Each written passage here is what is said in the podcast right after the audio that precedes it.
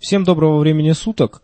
Мое внимание привлекла статья из э, журнала «СНОБ» за авторством Валерия Панюшкина «15 вопросов атеистам».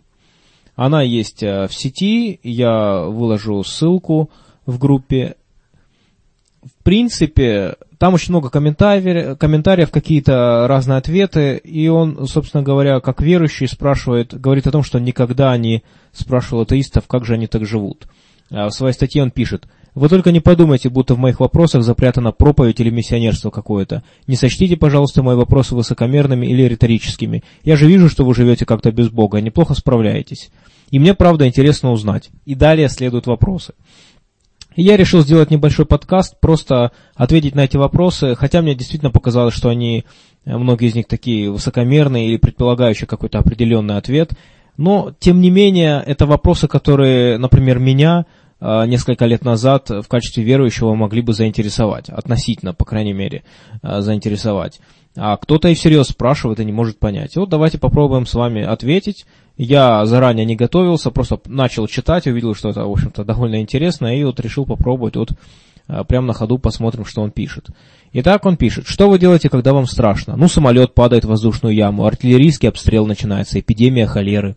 Я в таких случаях принимаю разумные, но совершенно недостаточные меры. меры. Пристегнуть ремень, спрятаться в окоп, мыть руки. А потом молюсь. А вы что делаете? Ну, что мы делаем? Делаем, наверное, то же самое. Единственное, что просто никому не молимся. А некоторые, может быть, и молятся. Просто потому что воспитаны были в какой-то культуре и э, в критический момент э, чу, как бы просто инстинктивно как будто бы обращаются к чему-то. Это, в общем-то, свойство нашего мозга, свойство нашей психики, придавать даже неживому, неживым явлениям какое-то э, живое, э, черты живого существа человек может быть сознательным атеистом, но, например, играя в карты, э, полушутливо говорить, ну давай, давай, удача, это не значит, что он всерьез верит, что есть некая живая удача, которую его слушает.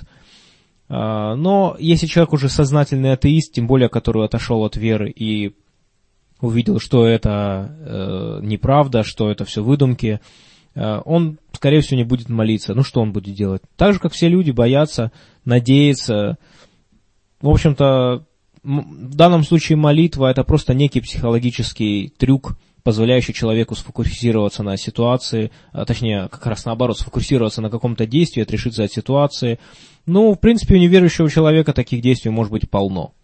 Что угодно. Я, например, когда э, попал действительно в ситуацию в самолете, которого просто трясло, это была какая-то ужасная э, какая-то там воздушная яма, я, например, собирал кубик Рубика. Мне это вполне помогло отвлечься. Поэтому человеческая психика у всех одинаковая, и ничего такого удивительного в том, что кому-то помогает молитва, а кто-то может найти для себя другое занятие, нет. Следующий вопрос. Вы не хотите бессмертия? Или хотите, но надеетесь достичь прагматическими методами, такими, например, как новые медицинские технологии? Или хотите, но знаете, что недостижимо, так нечего и время тратить?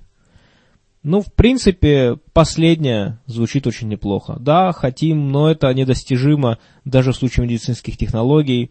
Э, предел э, человеческой жизни по современным научным данным все-таки где-то 125 лет. В самом лучшем случае мы никаких документированных случаев большей жизни мы не знаем, поэтому да.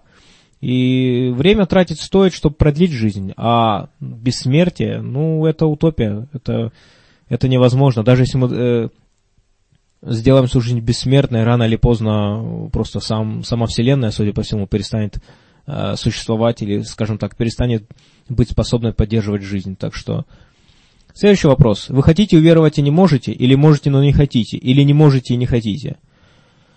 Это интересный вопрос. Очень многие верующие считают, что вера – это выбор. Я с этим кардинально не согласен. Вера – это не выбор. Человек имеет какие-то сведения об окружающем мире, и на основе этих сведений он принимает решения – человек верующий – это человек, который, в общем-то, на самом деле всерьез считает, что Бог существует. Вся его информация и то, как он работает с этой информацией, э, вынуждает его так считать. Э, если человек действительно искренне верующий, я не сомневаюсь, не сомневаюсь в том, что он действительно считает, что Бог есть. Ну а неверующий, тем более тот, который сознательно пришел к, своей, к атеизму, он не может себя заставить уже поверить. Точно так же, как вы, убедившись в том, что Деда Мороза не существует, ну, уже не можете заставить себя поверить в то, что он существует. Ну, вы просто понимаете, этого нет. Далее. Есть ли какая-нибудь книга, с которой вы сверяете свои реакции и поступки? Ну, у меня Евангелие, а у вас что? «Властелин колец», «Крошка Дорит», «Война и мир», «Капитал». Ну, вот этот вот вопрос, на самом деле, довольно высокомерный, демонстрирующий, что человек считает, что атеист э, является аморальным человеком, что он приведены намеренно книжки «Властелин колец», «Крошка Дорит», то есть Потом под конец он привел «Война и мир», «Капитал», что тоже как бы немножко странно. А, ну, э, на самом деле ответ э, такой. Во-первых, у многих атеистов, тем более, которые являются светскими гуманистами, у них принципиально другой подход к морали. А, мы не считаем, что мораль это некий записанный абсолютно закон, который, по которому нужно следовать и с которым нужно сверять свои поступки. Мы, безусловно, не против того, чтобы смотреть, как другие люди реагируют в таких ситуациях. Но для нас мораль – это нечто живое. Это постоянное размышление над ситуациями. Мораль – это не пассивное занятие. Мораль для атеиста – это активное занятие. Мы постоянно размышляем, а как поступить лучше. И мы постоянно меняем свой опыт. А, то, что мы сделали вчера, сегодня, быть может быть, мы уже подумаем, что это не самое лучшее, что было. Поэтому мы сверяем свои реакции и поступки э, с реальностью. Мы смотрим на то, как наш поступок, э, какой, какие последствия повлек за собой э, наш поступок, поступки других людей, что из этого получается. Мы анализируем, мы размышляем. И эти размышления занимают не один год, не два, не занимают десятилетия, века. И все-таки мы можем сказать, что гуманизм приводит к каким-то очень хорошим идеям, к тому, что мы переосмысливаем многие вещи. Сегодня, например, э, в отличие от того же Евангелия, с которым, видимо, вы, Валерий, сверяете свою мораль, э, мы считаем, что владеть другим человеком – это аморально.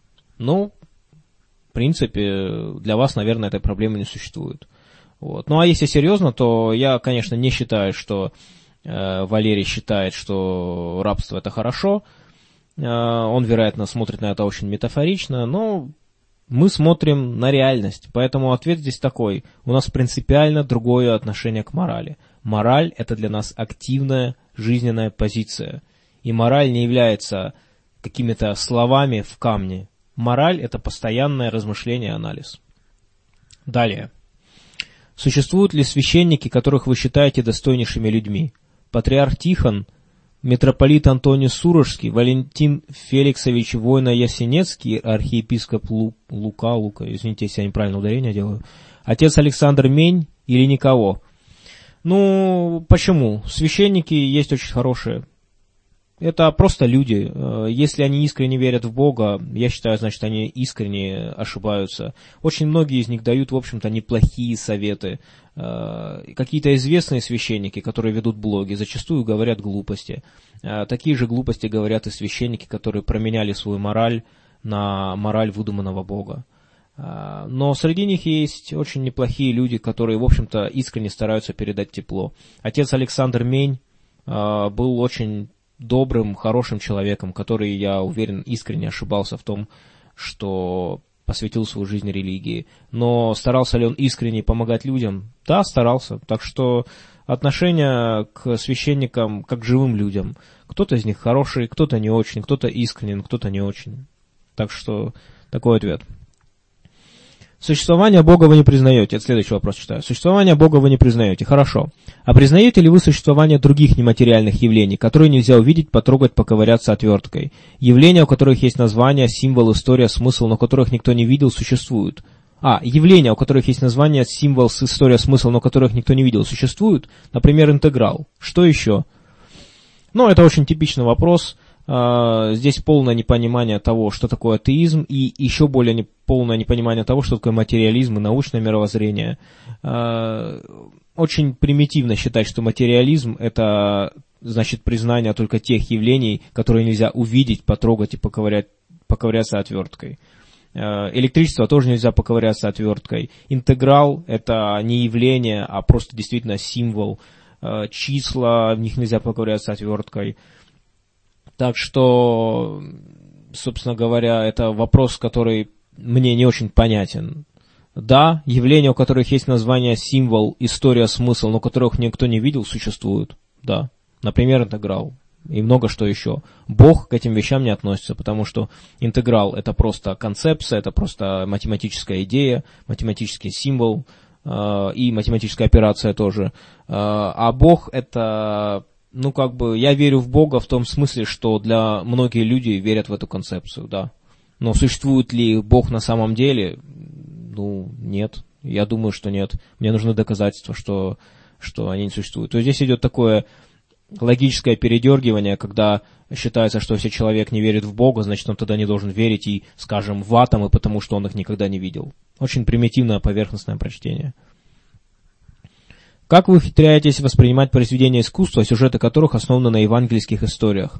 Благовещение Леонардо, Святое семейство Микеланджело, Рождественскую звезду Пастернака, Сретение Богородского. А, ну, вообще, вопрос, кстати, неплохой. И здесь, я думаю, что точка зрения моя, она работает для меня, но она, с ней могут не согласиться многие другие атеисты. Когда, ну, в целом, никаких проблем нет восприятия произведения искусства – тем более, что далеко не все они являются действительно религиозными. Э, например, во времена Леонардо да Винчи это просто была типичная тема, это просто была форма. И ну, просто делали на эту тему. В принципе, могли делать на какую-либо другую. Все равно какая-то человеческая деятельность все равно облеклась бы в какую-то традиционную форму, в одну, э, в пределах которой бы шла эта работа. Хорошо, была бы не религиозная тема, была бы, скажем, тема природы, так что, э, ну, еще чего-нибудь, либо каких-то других социальных историй, каких-то мифов, каких-то сюжетов. У нас эти сюжеты есть и сейчас. Например, э, современное кино очень часто берет и намеренно использует один и тот же сюжет, по-разному его обыгрывая. Это нормальная ситуация. Поэтому очень многие произведения не воспринимаются как религиозными. Те же деятели э, Возрождения, честно говоря, хотя они все на религиозную тему практически, они так не воспринимаются. Там много и тем на мифические, например, про нимфы, про греческих богов. А как вы, Валерий, воспринимаете работу про Зевса? Или, и, как? Нормально, точно так же. Ну вот. Но с другой стороны, лично у меня отношение еще такое, что я иногда думаю, как жалко, что они потратили э, свою силу Э, свою энергию, свои идеи на вот эти мифы. Когда, может быть, можно было бы показать что-то интересное из жизни, когда можно было бы показать какую-то современную жизнь, которая, ну, для, для них была современная. Вот. Поэтому иногда мне кажется, что, конечно, жалко, что человечество столько сил и времени потратило на это постоянное э, пересказывание всех этих мифических сюжетов. Следующий вопрос. Как вы представляете себя как вы представляете себе себя по ту сторону смерти? Превратитесь в гумус, но это случится с вашим телом. А куда денется ваше сознание? В соответствии с законом Ломоносова-Лавуазье не может же оно просто исчезнуть. А, я, честно говоря, не очень понимаю, что это за закон Ломоносова-Лавуазье, согласно которому оно не может просто исчезнуть. Но сознание, согласно всем представлениям современной нейрофизиологии, является продуктом мозга. Поэтому сознание денется туда же, куда девается, например, э, файл из диска, который вы сжигаете на костре. Или вы думаете, что если сжечь файл, что если сжечь э, компакт-диск на костре или поломать его, то файлы каким-то магическим способом улетят в какое-то потустороннее пространство. То же самое с сознанием. Да, э, поэтому как я представляю себя по ту сторону смерти, точно так же, как я представляю себя до моего рождения. Никак. Меня просто не будет. Увы. Способны ли вы к парадоксальному мышлению? Задает он следующий вопрос. Укладывается ли у вас в голове, что электрон – это одновременная частица и волна? Нет, не укладывается. Мой мозг не рассчитан на это, и это нормально. Собственно говоря, квантовая физика – это очень сложно, она очень неинтуитивна. Но, честно говоря, у меня в голове не укладываются и многие другие вещи. А, у меня не укладывается, например, то, что наша Вселенная разбегается – ну, вот как-то вот очень трудно понять. Более того, у меня в голове очень плохо укладываются расстояния. Э, на самом деле мы э, настолько плохо и настолько ограниченно можем э, все, это, все эти вещи представлять. Например, километр еще более или менее можно представить. Например, десяток километров я уже даже не могу представить такое расстояние. Я думаю, что многие со мной согласятся. Поэтому, но я также не согласен, что это парадоксальное мышление. Укладывается ли у вас в голове, что электрон это одновременная частица и волна? Ну, как бы, я это представить прям так не могу, но я понимаю, что имеется в виду. Ну, поэтому э, тоже здесь мне не до конца понятно, что имеется в виду и как это вообще связано с атеизмом. Следующий вопрос. Если завтра в мире исчезнут вдруг все религии и все их проявления, вы потеряете что-нибудь? Ну, это непростой вопрос. А, как человек, который ушел от веры, и большую часть жизни я был верующим, я могу сказать, что у меня не было никакого отрицательного опыта, связанного с религией. Это, в общем-то, было всегда довольно светлый опыт. Э, то есть есть люди, у которых с религией связаны какие-то неприятные истории, что-то там произошло, или например, из-за каких, из каких-то решений там религиозных они что-то потеряли. У меня, конечно, тоже такое в жизни бывало, но ничего такого глобального.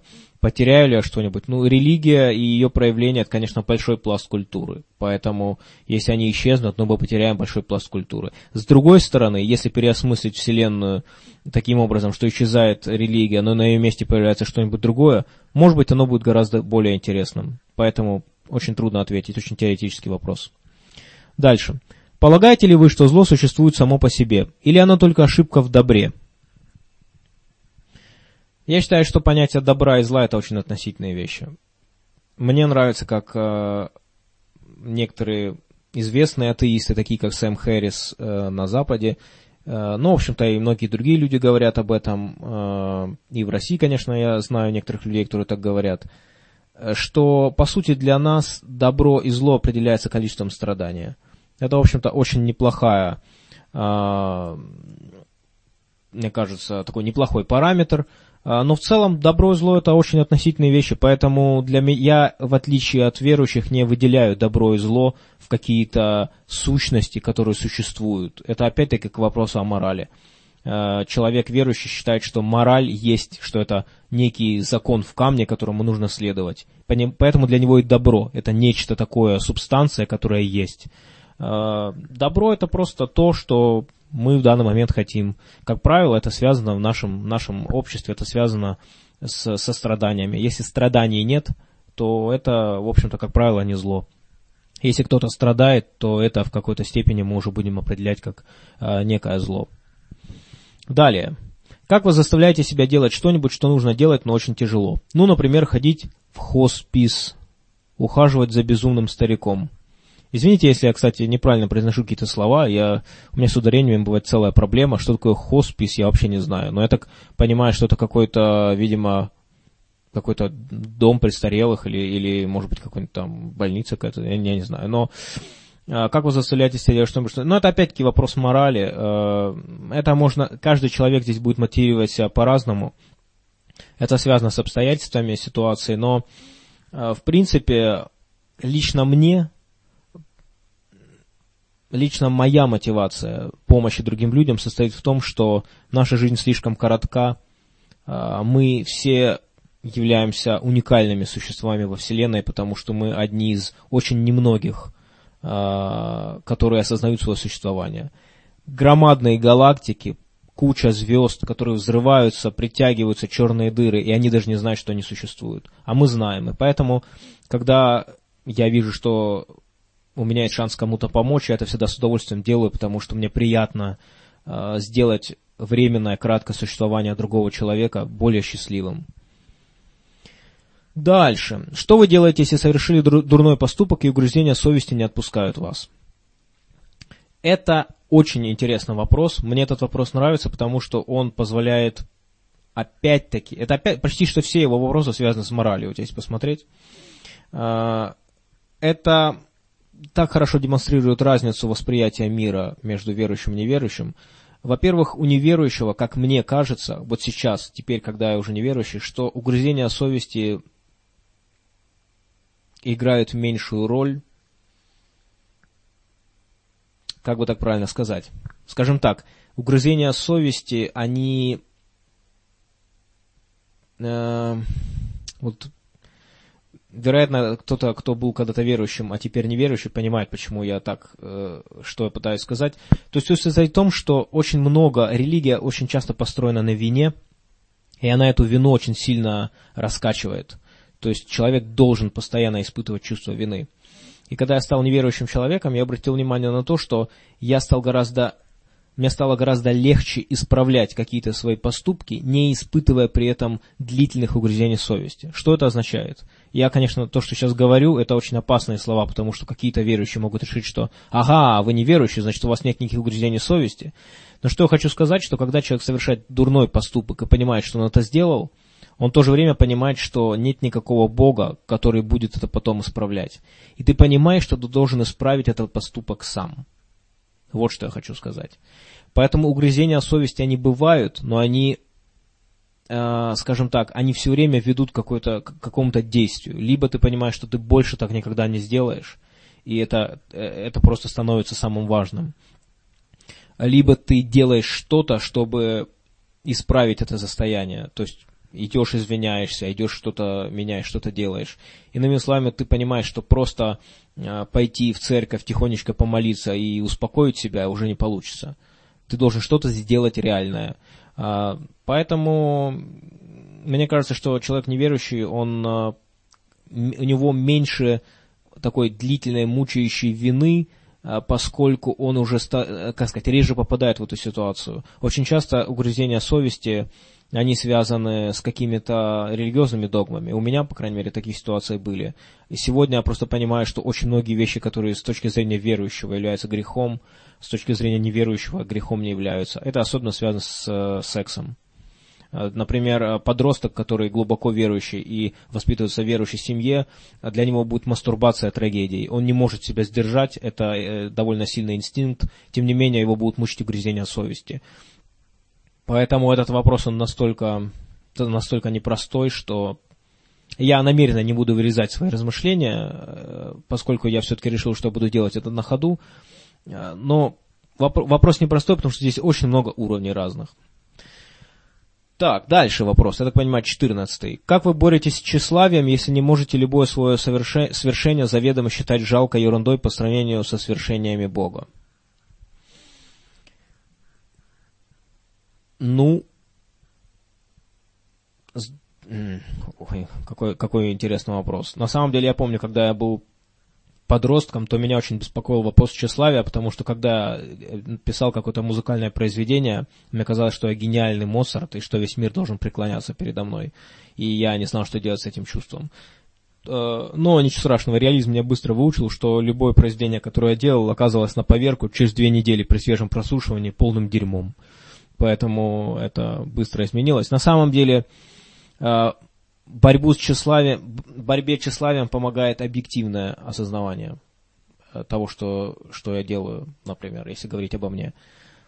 Все, что я делаю, оно связано с какими-то конкретными вещами. Например, если я сделал что-то очень хорошо, и это действительно хорошо, я не вижу ничего стыдного в том, чтобы гордиться своим совершением но в то же время именно потому, что я не считаю, что это что-то возникло благодаря какой-то магии, я очень четко вижу, что я потрудился, что я потратил много времени, что у меня есть уже экспертиза, которая нет у других людей. И, соответственно, я на самом деле стал и проще относиться к своим совершениям, потому что многие вещи, которых мы достигаем, на самом деле мы понимаем, что в принципе кто-то другой тоже мог бы это сделать, если бы потратил столько же времени, если бы у него были примерно такие же э, исходные данные, такие же таланты, такие же умения. Поэтому мне кажется, что объективный взгляд на мир, он очень помогает в борьбе с тщеславием. Просто объективно смотрите, что вы делаете. Если вы действительно делаете что-то очень хорошо, ну здорово, приятно быть специалистом, который делает что-то хорошо. Зачем тщеславие?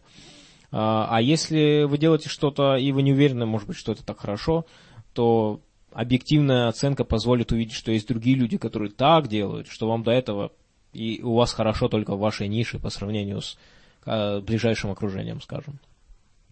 Ну и последний вопрос. Верите ли вы в какие-нибудь чудеса? И что такое, по-вашему, чудо? А, ну, конечно, тогда, как сказать, самое главное это понять, что такое чудо. И в религиозной мысли чудо постоянно переопределяется самыми любыми способами, как угодно. Если говорить про чудо как что-то, что не поддается объяснению и при этом очевидно нарушает законы физики, то в такое чудо я не верю. Тем более, что такое чудо на самом деле логически невозможно. Предположим, что, я, предположим, что мы действительно видим, что что-то нарушает законы физики.